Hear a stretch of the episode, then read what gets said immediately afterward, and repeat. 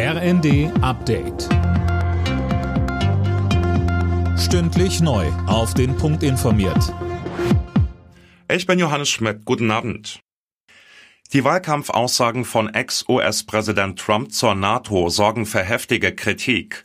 Er sagte, dass es mit ihm als Präsidenten keine Unterstützung für Länder gibt, die das 2-Prozent-Ziel der NATO verfehlen. Uwe Schimonek. Aus seiner Verachtung für das Verteidigungsbündnis hat Trump schon in seiner ersten Amtszeit keinen Hehl gemacht. Jetzt hat er allerdings Russland geradezu ermutigt, NATO-Mitglieder anzugreifen. Die Russen sollen machen, was sie wollen, sagte er. Das Weiße Haus nennt die Äußerungen vollkommen verrückt. NATO-Generalsekretär Stoltenberg sagte, die Aussage untergräbt unsere nationale Sicherheit. Bei der Wiederholung der Bundestagswahl in Teilen Berlins sind offenbar weniger Menschen in den Wahllokalen gewesen als noch 2021. Laut Landeswahlleitung lag die Wahlbeteiligung am Nachmittag gut vier Prozent niedriger. Größere Pannen wie beim letzten Mal wurden dieses Mal nicht gemeldet.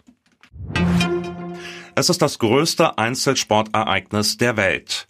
Heute Nacht ab halb eins findet der diesjährige Super Bowl statt, das Finale der amerikanischen Footballliga NFL. Fabian Hoffmann. In Ausgabe 58 treffen die San Francisco 49ers auf die Kansas City Chiefs, also auf niemand Geringeres als den Titelverteidiger. Gespielt wird in der Glücksspielmetropole Las Vegas im milliardenteuren Stadion der Raiders, das übrigens wie ein Saugroboter aussieht. San Francisco liegt bei den Buchmachern für den Titel leicht vorne und in diesem Jahr werden wohl nochmal ein paar mehr Leute zuschauen als ohnehin schon, denn Superstar Taylor Swift wird wieder zum Anfeuern im Stadion sein. Sie ist die Freundin von Chiefs-Spieler Travis Kelsey.